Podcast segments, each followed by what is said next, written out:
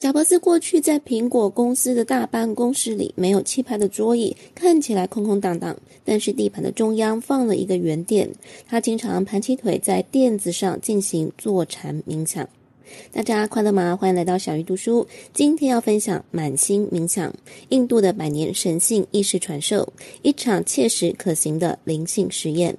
想要每周只花五点二零分钟就能掌握一本书的重点，记得按下订阅哦。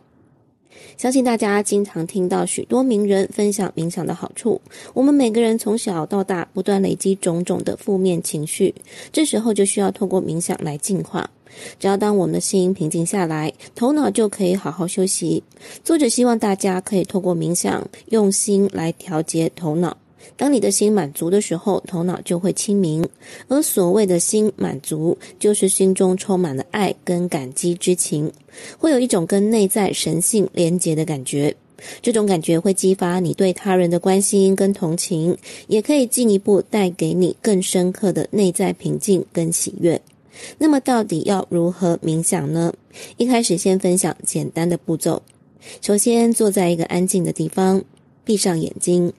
放松身体跟思绪，然后把注意力集中在心脏区域，感受心脏的跳动跟节律，同时感受呼吸的深入深出，专注在呼吸的节奏跟感觉，透过专注在心脏跟呼吸，使思绪渐渐平静，进入一种深度放松跟平静的状态。在这个状态下，你可以开始进行一些视觉化跟感觉的练习，比如想象自己置身在一个美丽的场景中，感受自然环境跟能量的流动。在这个冥想状态中，你可以把自己的愿望、意图跟感恩之情聚焦在心脏的区域，并且感受这些能量的流动跟影响。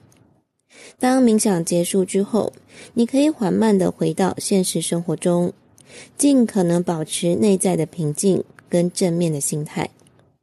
我不知道大家对于冥想有什么想法，或者是冥想之后有什么改变。以小鱼自己来说，开始冥想之后，我好像越来越能知道自己是谁，想要什么。不知道大家能理解这种感觉吗？我们在每天日复一日的人际相处上，不同的人给予我们不同的评价，赋予我们不一样的期待，我们很难完全的摆脱开来，也常常误以为那些是自己想要的。但是透过冥想，小鱼开始能静下心来，好好感受自己的内在，好好的聆听自己的声音。除了刚刚分享的冥想之外，你还可以进一步进行清心练习。这是指一种专注在心脏区域的冥想练习，为的是平静跟净化思绪，使你的心灵更加的清澈。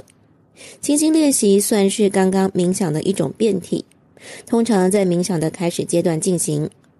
首先，一样坐在一个安静的地方，闭上眼睛，放松身体跟思绪，然后把注意力集中在心脏的区域，感受心脏的跳动跟节律。如果你的思绪开始漫游，不用刻意的去控制它们，而是把注意力再次集中在心脏区域，持续把注意力集中在心脏的区域，直到思绪逐渐的平静下来，你会感觉到心灵更加的清澈跟平静。这种清新练习可以帮助放松心情、平静思绪，从而减少压力跟焦虑，来提高注意力跟专注力。通常，小鱼自己会在进行报告或者是上台之前进行这样的清心练习，让紧张的情绪可以平稳下来。最后介绍满心祈祷，这是一种在冥想中向内在的神圣力量表达感恩跟祈祷的方式。首先也是坐在一个安静的地方，闭上眼睛，放松身体跟思绪，然后同样把注意力集中在心脏的区域，感受心脏的跳动跟节律。接着把心中的祈祷跟感恩之情聚焦在心脏区域，想象这些祈祷跟感恩之情正在向内在神圣的力量传递。在冥想的状态中，感受内在神圣力量的回应跟引导。有一个需要注意的重点是，在满心祈祷的过程中，不要强求或是期待某一种结果，而是保持开放跟信任的心态，相信内在神圣的力量会带领你走向最好的结果。最后，一样在冥想结束之后，缓慢的回到现实生活中，保持内在的平静跟正面的心态。这种满心祈祷也是小鱼相当推荐的方式之一。